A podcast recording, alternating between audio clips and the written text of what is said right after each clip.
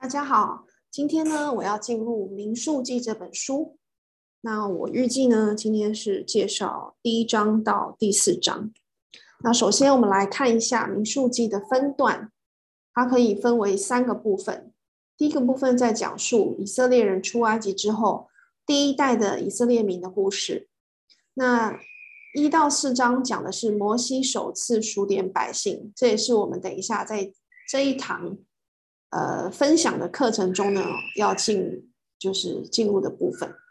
那再来呢，就是第五到第八章是讲摩西要求圣化百姓的部分。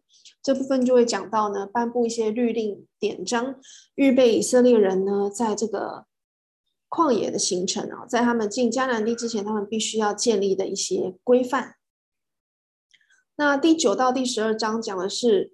民发怨言，使神生怒。那所以在从第一章到第十二章的这这一段的过程哦，他们就是从西南山出发，然后一直到加低斯加低斯这个地方，他们走了呢，大概只有两个月，可是却发生了很多事情。那这是民数记第一个部分，关于第一代的这个前期的故事。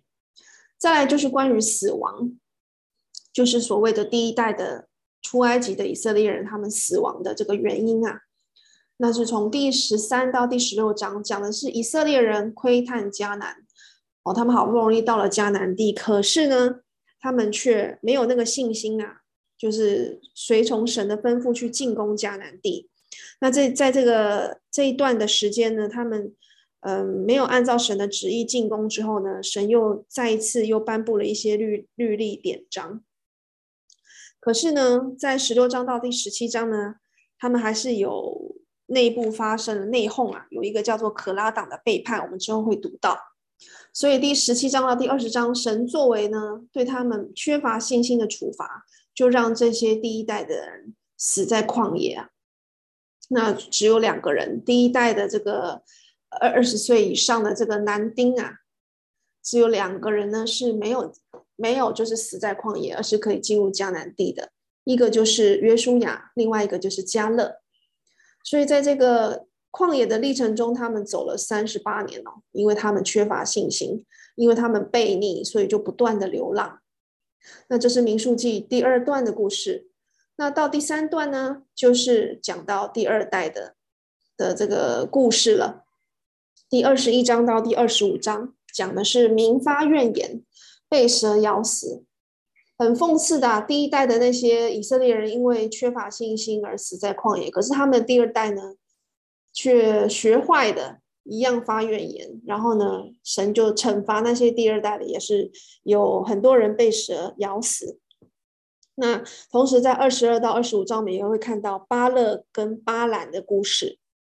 那再来二十六章到三十章。摩西再一次的数点百姓哦，就是这是数的，就是第二代的，就是男丁啊，从二十岁以上的哦，可以作战的男丁。那在这个二十七章呢，约书亚也接了摩西的棒啊，带领以色列百姓。那二十八到三十章呢，就是有公布了一些关于献祭和许愿的一些律例典章。最后，民书记三十一章到三十六章。是进迦南前摩西的指导哦，那这段时间呢，就有发生了报复米甸人的事，还有分河东的地，有两个支两个半支派分了河东的地，然后最后的行程，然后三十四到三十六章是进入了迦南的境地。那这一段呢，第三段的的主题就是应许等候，发生在加低斯至摩押的这个旅旅程。那这一段呢，仅仅只有几个月的时间。那所以从第一章到三十六章，我们大概把把民数记分成三大段。然后呢，我计划是分呃一二三四五六七八八堂的时间哦，来介绍这本书。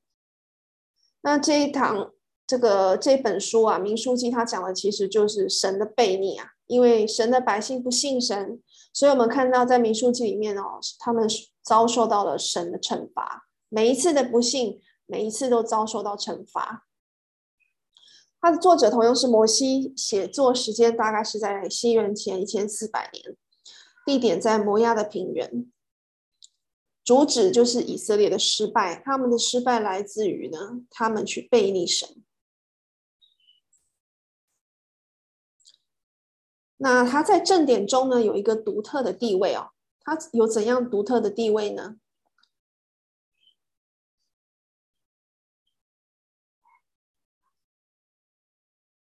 民数记的希伯来文的书名呢，就是他这本书背景的描述，他的意思就是在旷野里。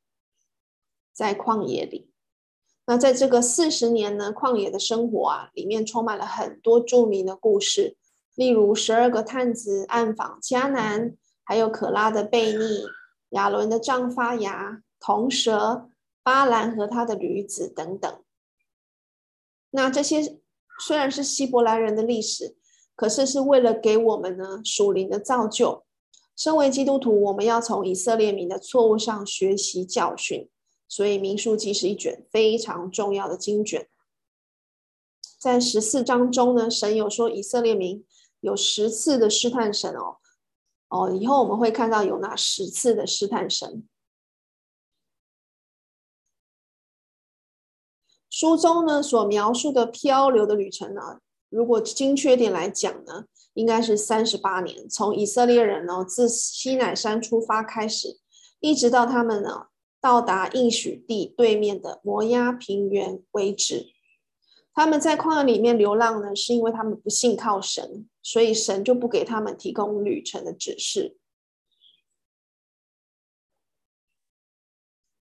所以这也是给我们很好的提醒哦。如果我们一直不断的在犯同样的错误啊，或者我们一直迷失的话，那就是因为我们没有真正的信靠神，我们没有听神的话。那神就会让我们去流浪，在这个流浪的过程中受苦，从这些苦难中呢，再来回想神的教训啊。那所谓的信心呢，就是等于心里相信，还有加上行为啊的行出来啊。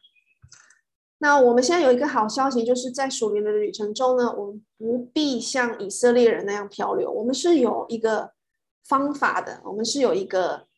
步骤的属灵的胜利的步骤，我们要怎么样能够掌握我们的信心？怎么样透过信心得属灵的胜利？我们可以看到罗马书的这个六到八章给我们一个很好的指示啊。罗马书的六到八章，第一个步骤呢，就是与神相合，进入救恩的位置，就是罗马书五章一节告诉我们的。我们既因信称义呢，就借着。我们的主耶稣基督得与神相合，我们要按着这个救恩的步骤而行啊。第一个就听福音，再来是信福音，再来是悔改，然后承认耶稣是神的儿子，接着按照神的指示受浸，接着要过着基督徒的生活。这都是怎样与神相合的一个第一个要进入救恩的位置，就是你要先信福音、悔改，然后承认。耶稣的这个身份，然后受浸，洗去我们一切的这个以往的罪跟不义。那第二个步骤就是要我们要向着对的方向，我们的生活要朝对的方向。那个方向就是向神。我们只有两个选择，一个是向神，一个是向罪。所以罗马书六章第十节告诉我们，他死是向罪死了，只有一次；他活是向神活着。所以我们要选择是向活、向神活着，而不是向罪活着。你要知道自己的身份。第三个步骤是献肢体给神，做合用的器皿。献的意思在这边是紧紧靠着的意思。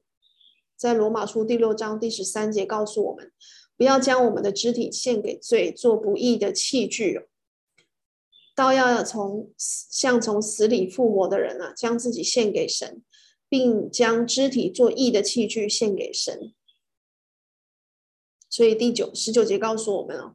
我们以前呢是把肢体做不洁不法的奴仆，可是呢，现在我们就把肢体呢献给义做奴仆，以至于成圣。所以我们要紧紧靠着神，要把我们的这个身体哦紧紧的靠着神，然后做他合用的器皿。第四个步骤呢是顺服圣灵，体贴圣灵。罗马书第八章告诉我们，体贴肉体的就是死，体贴圣灵的乃是生命平安。所以如果神的灵住在我们的心里啊，我们就不属肉体，乃属圣灵了。基督如果在我们的心里，我们的身体就会因罪而死，心灵却因义而活。哦，所以我们会懂得怎样选择，我们的信心就能够带领我们哦，在生活中做出一个属灵胜利的这个选择。这是老师在课堂上给我们的勉励，然后我现在也拿来跟大家分享。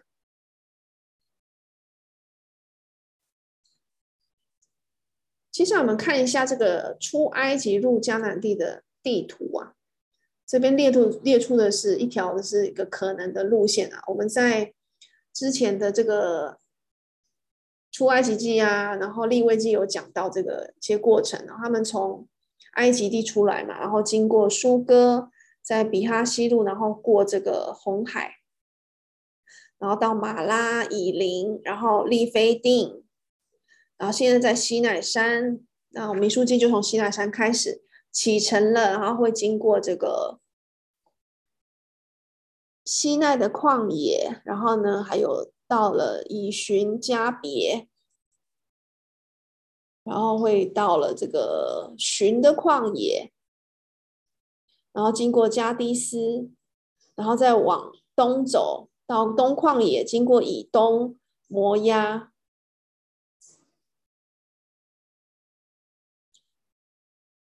他们中间有一度又回到这个这个加低斯啊，西奈山到加低斯，然后在旷野流浪的时候，哎，又又走了一圈，然后又回到加低斯，然后再从加低斯再走到摩押这样子。那民数记就是一个旷野漂流记的故事啊。第一代呢，就是预备行走，他们是第一代要认识神的原则。然后呢，在旷野中三十八年呢，就是失败与灭亡啊。在这个过程中呢，体会神对他们的忍耐啊。从我们这个读者的角度，我们绝对能够看得出神对悖逆的百姓一再的忍耐啊，惩罚以及忍耐。他这个历程就是从西奈山恩到加低斯到大旷野。那新的一代呢，他们受到父母的影响啊，虽然也有不好的影响，但是在这个过程中，神也呃。他们的长辈父母肯定也教导他们关于以前神带领他们所行的一些奇迹啊、神迹奇事啊。那在这个新的一代呢，就是应许等候啊，他们要经历神的爱心。他们在摩押附近，然后在准备进迦南地前呢，会再次的受到教导。所以呢，在这个三十八年的这个旷野的流浪中，我们就看到他。这个先死的米利暗死在加低斯，然后再来是亚伦。在第四十年哦，先是米利暗一月死，然后五月亚伦死在何尔山，十一月摩西死在尼波山，然后到隔年的一月哦，摩西死后隔年的一月啊，他就我们就过了约旦河，所以自从离开了加低斯巴尼亚到过了撒烈西的时候，共有三十八年。等那世代的兵丁都从营中灭尽，正如耶和华向他们所起的誓，这、就是在申命记二章十四节所记载。那我们如果回顾一下出埃及第十二章十八节，告诉我们他们在一月十四号出埃及，然后到二月十五号到了逊的旷野降马拿，然后三月抵达了西乃山，这是记载在出埃及的十九章一节。然后呢，摩西就上山四十昼夜，领受会幕的样式。可是，在山下呢，百姓却在拜金牛犊。那第五章告诉我们，摩西在帐幕四十昼夜为民代求。然后出埃及记的这个六章到七章，摩西又上山四十昼夜，在领受律法。然后呢，从第七章到第十二章就开始了建造会幕的一些细节。哦，这是在出埃及记，然后呢，到了最后出埃及记的第四十章十七节的时候，就立会幕，就盖好了，建建造好会幕。那到了民数记第九章，就守逾越节。哦，出埃及的时候一月十四号守一次逾越节，然后到了这个民数记九章一到五节的时候，又守一次逾越节，这是在民数记第一章有记载的。然后二月一号就数点百姓，这在民数记第一章一节。然后到二月二十号呢，就离开西乃山起行，所以他们大概待了两个月。哦，大概待了两个月，在西乃山到加低斯待了两个月。那接下来呢，我们就进入这个第一章的这个内容啊。第一章呢，大概在讲的是数点民数哦，数点人民的数目。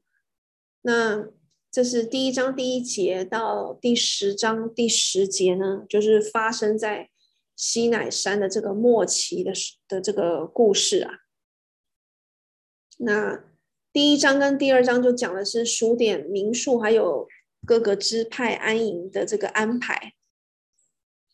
所以在从第一章第一节民数记开始的时候呢，以色列民离开埃及已经多久了呢？已经有一年又零一个月了，而且会幕也已经建立了嘛。我们知道在出埃及记的第四十章的十七节，会幕已经建立好了。那正如上文指出，本书取名为民数记，因为呢。以色列民曾经两度被数点哦，第一个记载在民数记第一章，然后第二次的数点呢，就是所谓第二代的数点是在民数记的第二十六章。民数记的意思就是数点百姓啊，就是当时的这个人口普查。不过这边的数点百姓跟出埃及记十三十章十一到十六节所记载的不同哦。两次数点是在不同的时间，而且目的也不相同。第二次数点百姓，就是在民数记第一章呢，呃，大概是根据较早的一次，所以它的总数呢，其实是也是差不多的。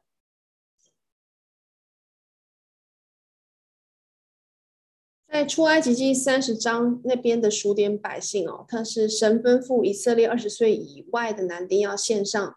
半舍客勒作为他的赎价，哦，这个是作为人口普查的时候要数的，而且要收的。那它其实是作为会幕的使用。这个赎价呢，确保以色列民啊免受灾祸，所以他那时候是为了要盖会幕，然后收赎价所数算的，跟这边是不一样的。那这边是因为他们不久之后要开始哦，从西乃山前前往这个应许之地啊。他们就必须好像一个有纪律的军队前进，所以呢，神就吩咐他们要算那些能够打仗的这些男丁啊。这次数点呢，包括所有二十岁以上啊能够出去打仗的男丁才算在内。那每一个支派都必须委托一个人，委派一个人来协助摩西数点。那第五到第十六节就有列出他们的名字。那十八到第四十六节就。告诉我们数点这个各个支派的这个结果，那我们就看到它的总数呢，十二个支派的这个男丁哦，能够打仗的二十岁以上的总数是六十万三千五百五十名，六十万三千五百五十名。那当中要注意，就是以法莲的这个地位是比马拉西高，这是因为在创世纪四十八章。十九到二十节哦，雅各给这个以法莲的祝福。然后众支派的名单呢，就是从这个长子开始啊。长子是流便是在南面，然后呢，接着他就讲到犹大是在东面，然后最其后呢是但在北面，最后呢是以法莲，他的营是在西面。那利未人他没有按。就没有去打仗的这个以色列人啊，因为他们是负责这个会幕的一些工作啊，譬如说竖起跟拆下帐幕，还有一些相关的会幕的知识，所以他们是在会幕的这个周围安地，保护这个会幕呢不受到亵渎，也保护以色列民呢免受惩罚。我们看一下这个以色列十二支派围绕着帐幕部署安营的次序哦，它并不是按照出生的序，而是按照神给他们规定这个这个顺序。第一队就是犹大以为首的以萨迦，然后以萨迦西布伦，那犹大是得胜的狮子，代表预表基督是得胜的战士，所以就做第一队起行。那第二队是流便、西缅跟迦得。流便呢犯了淫乱，就失去长子的名分，所以落到第二队起行。第三队是便雅悯、马拿西跟以法莲。那以法莲呢？哦，应该是说以法莲、马拿西跟便雅悯。那以法莲因着约瑟呢，做第三队起行。第四队是但。亚设跟拿弗他利，但亚瑟跟拿弗他利，哦，但是蛇又首先背叛神的国，所以呢，他是他是自己设立了一个第二个敬拜中心，所以呢，但就变成是最后一队起行的。那利未人他是服侍帐幕，所以他们是在帐幕的周围安营，没有数点在军队当中。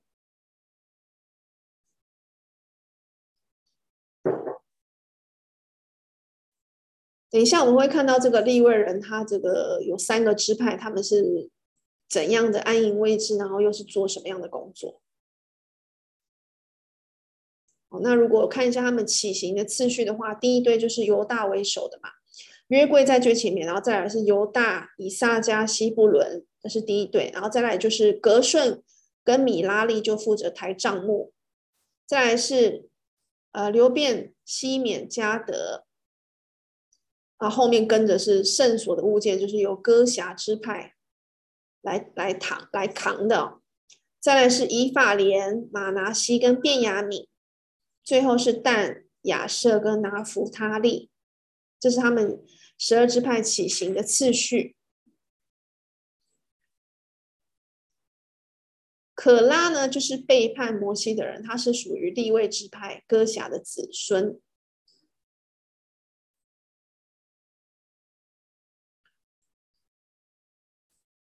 那我们接着看第二章哦，各个支派安营的安排。所以，我们刚刚看到就是他们怎么样在会幕周围安营，每一边有三个支派。然后这一章就告诉我们他们各个支派的这个人数是多少。那这个场面呢，嗯，哦，要记得利未人他是走在迦得之后，跟以法莲之前哦。我再回到看那个图，利未人走在加德之后，也就是哥辖啦。哥辖是说哥辖支派是走在他们抬的圣所的物件。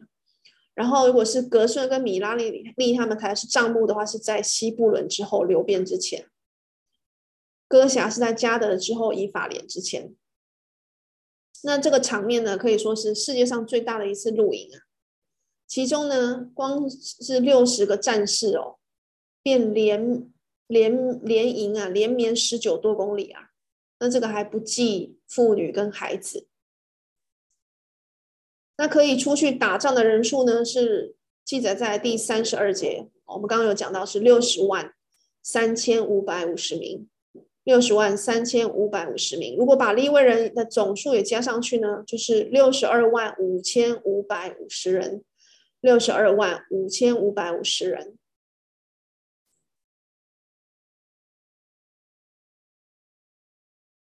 那如果男丁是占全呃以色列民的三分之一的话，他他以色列民的总数大概有一百八十七万六千六百五十人哦。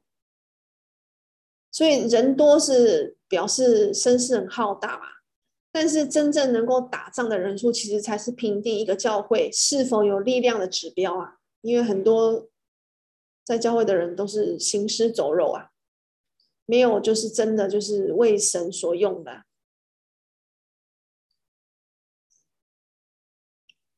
再来第三章是讲到立位人的人数和职责。好，第三章跟第四章都是在讲立位人的人数跟职责。刚刚就是看看各个支派，现在把目光呢集中在立位人。我们谈到说立位人，他并不包括在第一章、第二章所数点的名里面啊。因为神把立位支派呢分别出来哦，分别为圣，要让他们做圣所的侍奉。他本来就是已经拣选以色列的长子是归自己哦，可是后来呢，他就再拣选立位支派来代替以色列的长子，哦，来做圣所的侍奉。那立位有三个儿子，所以我们就看到立位支派分有三个支派，一个是革顺，一个是哥辖，一个是米拉利。所以他们的后裔要负责呢，照管会幕，还有其中的一些设备啊，他们分别呢照管不同的这个设备。那亚伦家呢？亚伦他也是哥辖的后裔嘛。摩西跟亚伦都是哥辖的后裔，那他们就是祭司的家族。所有的这个其他的利未人其实都是在会幕里供职，但是只有亚伦家呢的后裔呢是这个祭司。所以并不是所有的利未人都是祭司哦。而是所有的祭司都是利未的后裔，而且是利未后裔中亚伦家的后裔。那祭司他并没有一定的数目，就是亚伦的后代呢，他有几位是合乎三十岁到五十岁的男丁呢，那就会有几位的祭司。那在这个第三章一到四节就告诉我们，这个祭司的家族，因为他拿达跟亚比户因为献了反火亵渎圣灵啊，所以被杀了。亚伦就只剩下两个儿子，以利亚撒和他和以他玛。那利未人呢？他是呃祭司的仆人，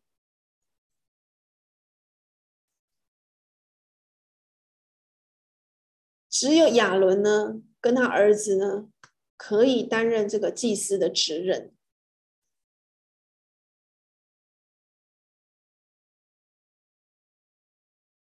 但是我们现在所在的已经不是摩西律法时代，而是基督的律法的时代。所以，我们现在的大祭司是主耶稣基督啊，他的是作为一个中保的角色，他不但让我们能够亲近神哦，在以前摩西的时代，这个祭司他是不能够把罪人带进这个圣所。可是现在呢，耶稣却可以让我们亲近神哦，因为他用他的这个。血已经洗净我们的罪，所以我们可以坦然无惧的呢，来到神的施恩宝座前啊。这记载在希伯来书四章十六节。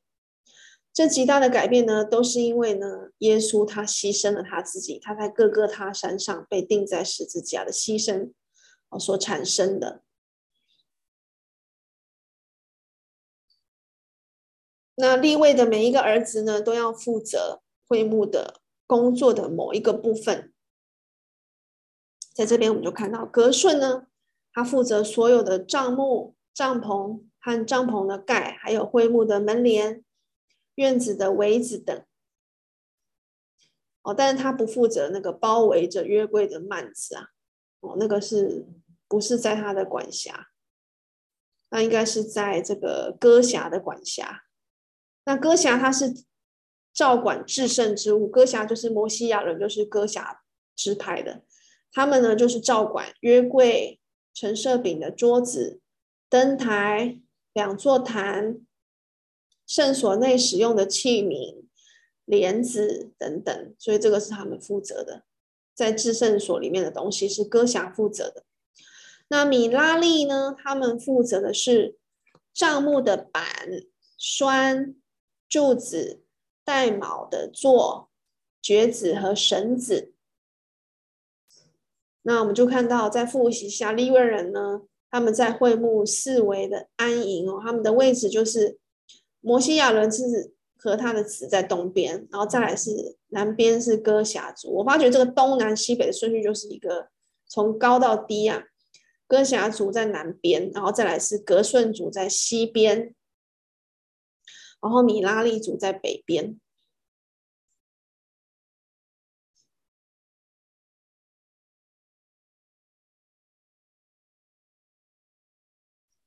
所以简单的来讲呢，以利跟以利亚撒，他就负责至圣所里面的东西啊，像油啊、膏啊、香啊、素祭等。然后哥辖族负责圣物，哥辖族负责圣物。以利亚撒就是祭司啦，祭司他们是负责油、膏、香跟素祭。那哥辖族是负责这个至圣所里面的圣物啊。然后呢，革顺族是负责那些罩子啊、围子、帘子。米拉利族负责是那些板啊、栓啊、柱啊、座啊。那立位是以色列支派，呃，支派中最小的一个支派。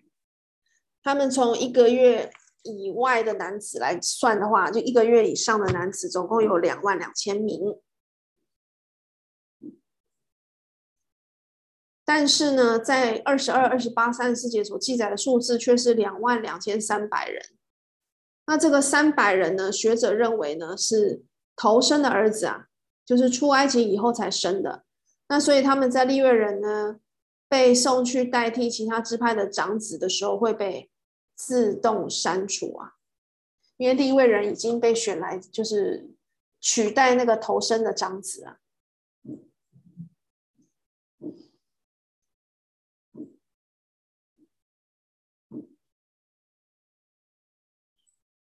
所以我们再来复习一下十二支派的安营哦。东边呢？哦我们先不要讲立位支派，最外面的第一个第一队就是犹大带领的以萨迦、西布伦，再来是流便、西缅、迦得，再来是以法莲、玛拿西、便雅悯，再过来是但、亚设、拿弗他利。那在会幕外旁边的这个是利未人他安营的地方，东边是摩西亚伦，还还有他的儿子，再来是南边是哥辖，西边是革顺，北边是米拉利。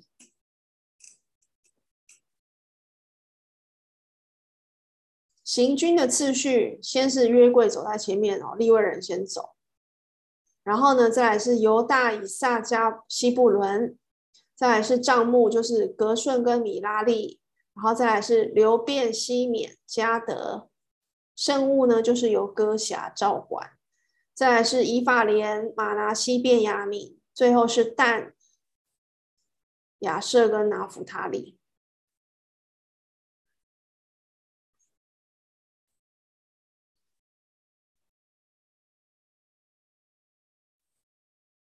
那我们知道以色列人头生的男子有两万两千两百七十三名哦，那利未人有两万两千名，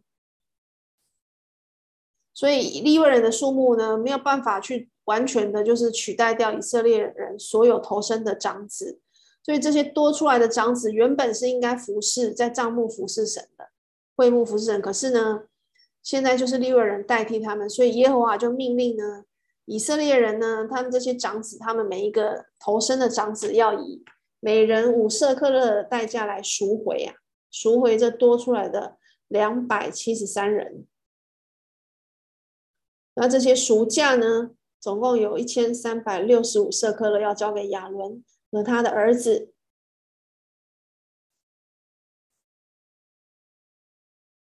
那说这边要留意的就是说第四十三节哦。第三章四十三节提提到的，凡头生的，可能只包括那些离开埃及以后才出生的人。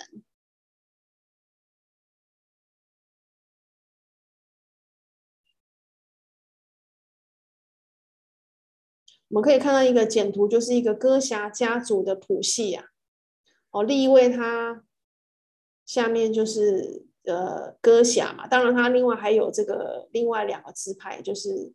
格顺跟米拉利，那哥辖呢？下面就有暗兰、以斯哈、希伯伦跟乌薛。那摩西跟亚伦的父亲就是暗兰，所以亚伦的后代是要做祭司的。那他的这个拿达跟亚比户已经被神处死了，那就是由以利亚撒跟以他玛来接替做祭司，他们都是受膏的祭司。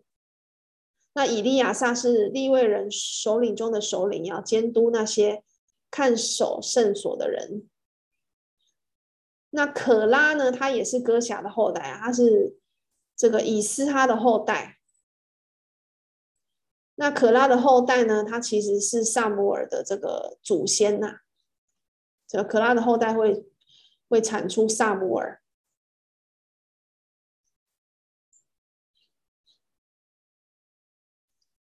再来看第四章，也是利未人的人数和职责。那本章的数点方法呢，决定可以任职在会幕侍奉的利未人的人数啊。那这些人规定必须要是从三十岁到五十岁的男子，才可以担任这章所规定的工作。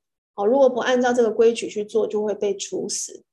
所以那个侍奉神的工作是不能够随随便便啊，要符合资格的。那首先呢，就是四到二十节，就是讲歌辖人的职责，就是亚伦和他儿子被指派去管理会幕及其中神圣的器皿，好像是法柜，就是约柜啊，然后陈设饼的桌子、金灯台、金香坛、铜祭坛等等。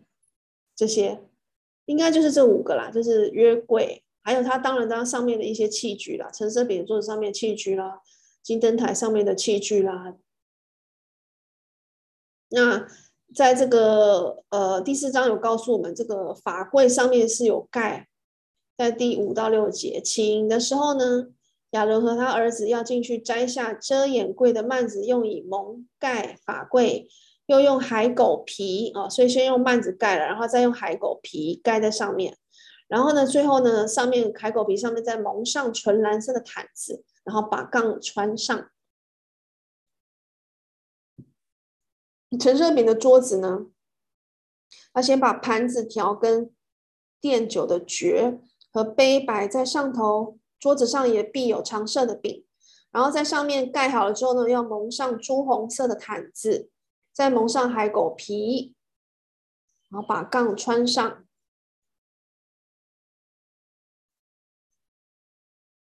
所以它是蓝色毯子在下面，然后红红毯子在海狗皮。那一样，在这个呃金坛上呢，要铺蓝色毯子上面，然后再盖海狗皮。那金灯台呢，就是把那些灯盏啊、剪子啊、蜡花盘。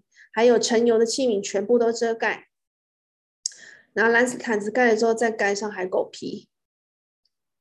那关于这个铜祭坛呢，就是要收去坛上的灰之后，然后盖上紫色的毯子，然后就把所有的器具呢，就是火鼎、肉叉子、铲子、盘子，一切属坛的器具，通通都摆在那个坛子上哦，都要摆上去，然后在紫毯子上再盖上海狗皮，然后把杠穿上。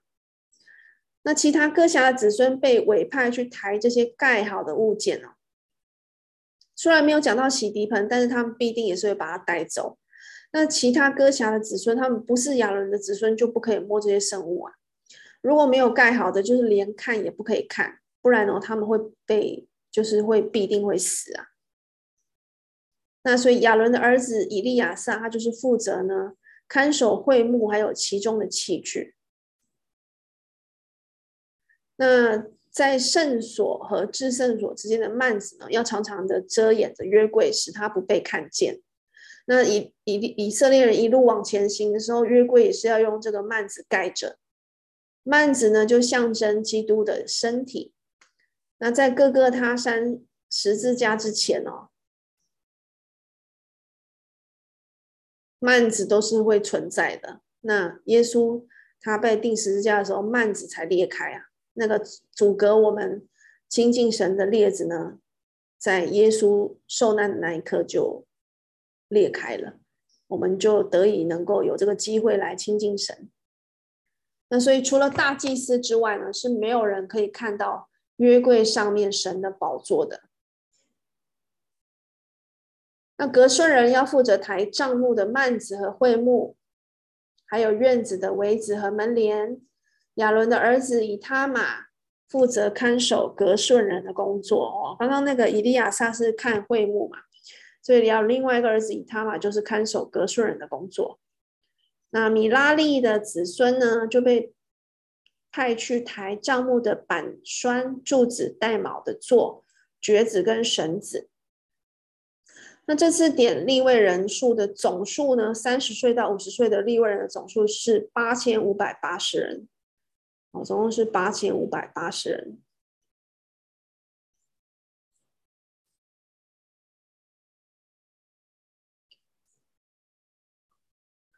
看到这张图，犹大是代表狮子啊，然后流便是一个人的这个图案，然后以法莲是牛，但是老鹰。所以立位人一个月以上的男丁，皆算算数算在内，然后代替一切投生的以色列人归给神的总总计两万两千人，总计两万两千人。那可是我们刚刚算，就是虽然有两万两千人的立位人，可是其中三十岁到五十岁能够服侍的哦。三十岁到五十岁进会幕服侍的是八千五百八十人，他们是虽然从三十岁开始服侍，可是从二十五岁就开始实习了。那祭司跟利未人的职任有什么不同呢？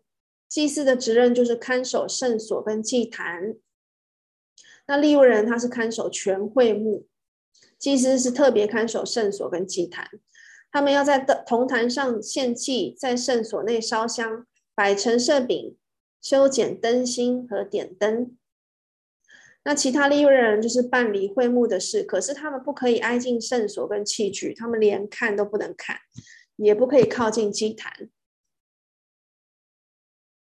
所以你看，圣所跟祭坛是祭司所独专有的这个职任呢、啊。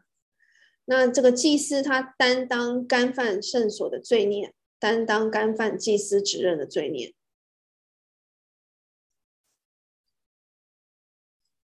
那祭司亚撒利亚利亚率领耶和华勇敢的祭司八十人，阻挡乌西雅王进殿烧香。这是记载在历代志下的二十六章十六到二十节。好，亚撒利亚这个祭司，那利未人可以说是担任圣殿的守门人，他是一个守门人的角色。那这今天我们就是简单的介绍，从呃民数记第一章到第四章关于数点民数、支派安营，还有利益为人的这个人数跟职责的部分。那下次呢，我们就讲五到第八章，就是摩西怎么样要求哦哪些律例典章来圣化他们的百姓。那我们就下次见喽。